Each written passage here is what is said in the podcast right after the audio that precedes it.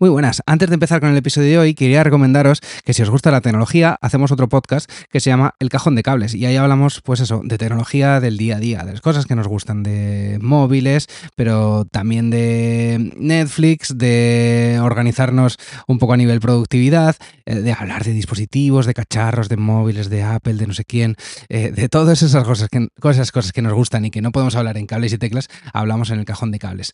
Eh, ¿Y dónde nos puedes escuchar? Pues en cualquier plataforma. Estamos en Spotify, en Apple Podcast, en Evox, en, cualquier plataforma que te imagines, ahí estamos también, incluso también en YouTube, aunque eso sí, en formato audio exclusivamente. Ya sabéis, el cajón de cables. Y nada más, no os molesto más, eh, os dejo con cables y teclas. Bienvenidos al podcast de cables y teclas.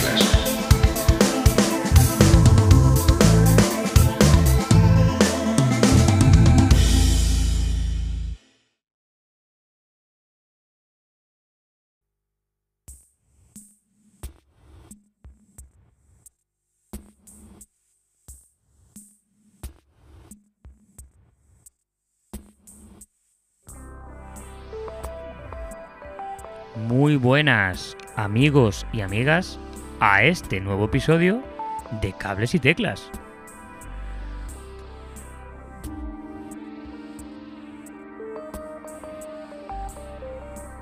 En este caso estamos presentando el disco del mes de un servidor, David Sancho.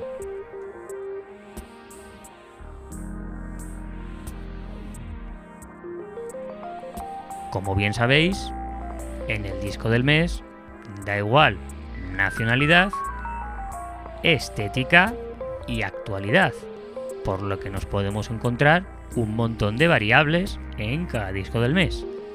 Lo único fundamental es que haya cables y sobre todo muchas, muchas, muchas teclas.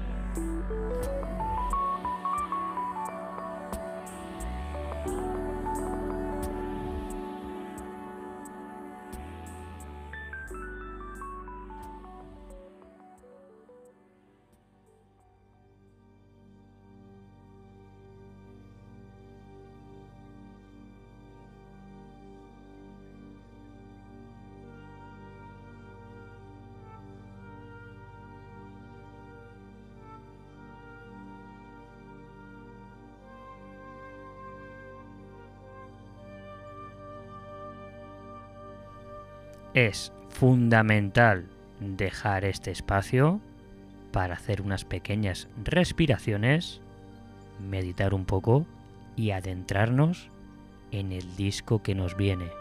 Un disco histórico, un disco clásico, un disco que está a día de hoy en un montón de camisetas, por lo cual nos hace pensar que es un disco de los más importantes de la historia del rock.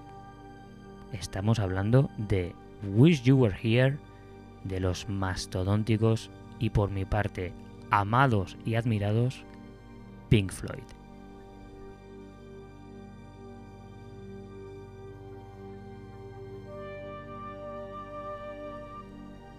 La discografía de Pink Floyd es una discografía muy extensa, sobre todo en los primeros álbumes, ya que eran experimentales y donde hubo un cambio de formación a partir del segundo disco, ya que su primer líder, Sid Barrett, tuvo que abandonar la banda debido a sus problemas mentales.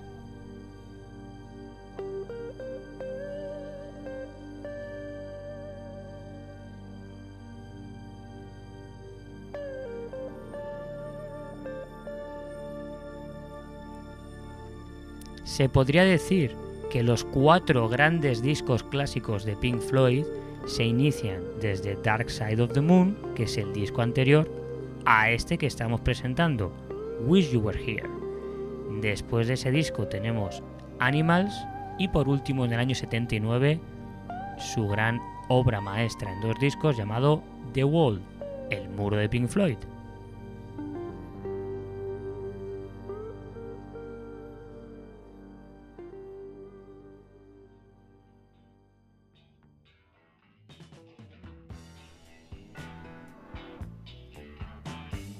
¿Por qué es muy importante hablar del primer líder, Sid Barrett? Porque este disco, en grandísima parte y en un porcentaje muy alto, es un homenaje a Sid Barrett y un homenaje a la camaradería entre amigos que se dedican luego a tocar música que cuando nos hacemos profesionales a veces desaparece.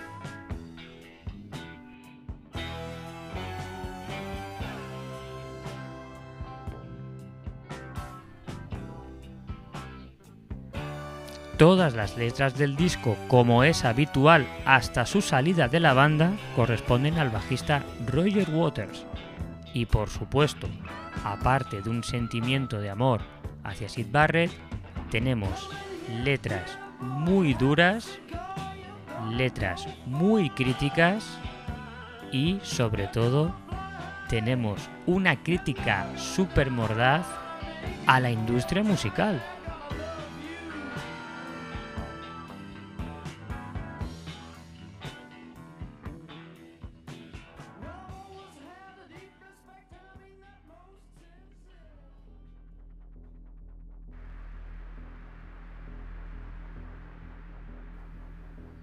Esta crítica a la industria musical queda reflejada en el clip anterior que se llama Have a Cigar, cantado por Roy Harper, y en este clip que escuchas ahora que se llama Welcome to the Machine.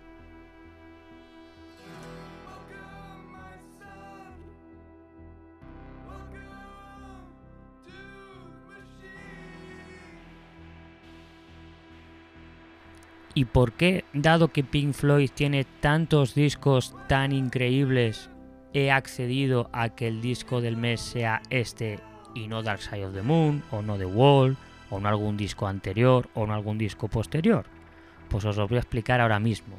Porque este disco, a nivel de teclas, me parece que es el cenit perfecto de su carrera.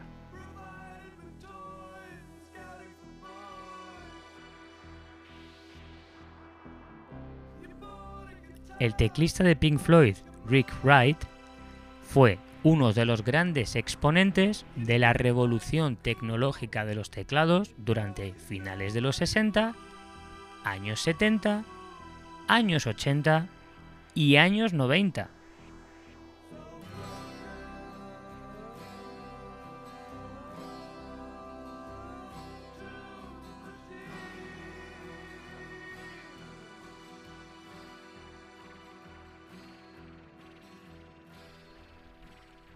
Sin embargo, en Wish You Were Here me parece que los sonidos de teclado son los más envolventes, los mejor conseguidos y, bajo mi humilde opinión, los más emocionantes.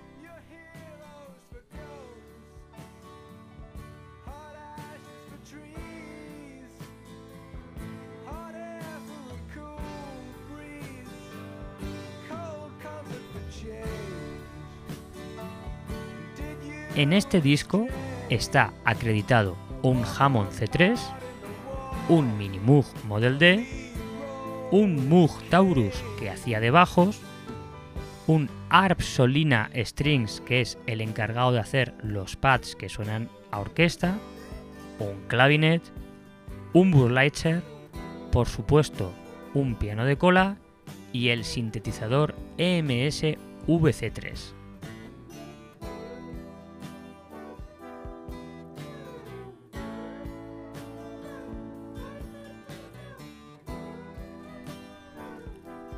A pesar de ser un álbum que salió en el año 1975, a día de hoy tiene una vigencia infinita, no solamente a nivel de letras, sino que también a nivel de producción, de mezcla y de ingeniería, ya que cada remasterización que hacen de los discos de Pink Floyd no hace otra cosa que demostrarnos que la primera mezcla original es increíblemente buena.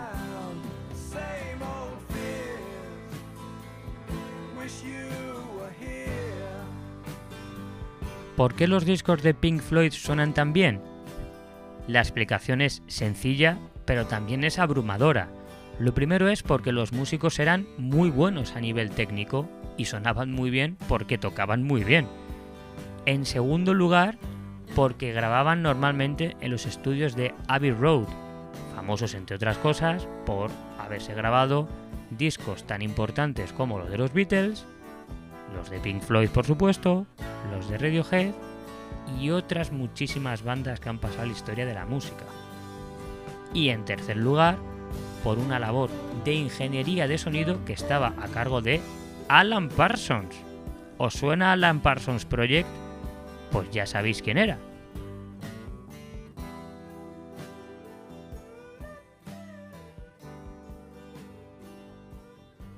Si sois amantes de los teclados y sobre todo de los teclados analógicos de los años 70, en este disco tenéis una masterclass sobre cómo hacer todo y hacerlo de una manera ecléctica y con una maestría excepcional, tanto en solos como en ambientes, como en riffs y como en elementos rítmicos de acompañamiento.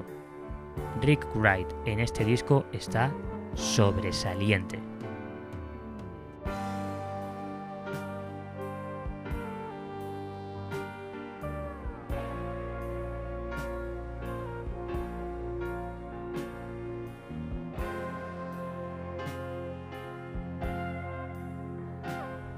Con este final tan bonito del disco Wish You Were Here, me despido hasta el mes que viene, aconsejándoos enfervorecidamente que os metáis en las profundidades de Pink Floyd. Es una banda increíble, una de mis preferidas y fuente de inspiración continua.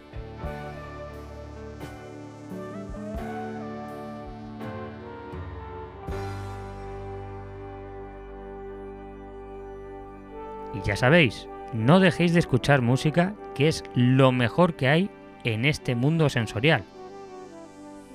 Salvo ver el Tour de Francia.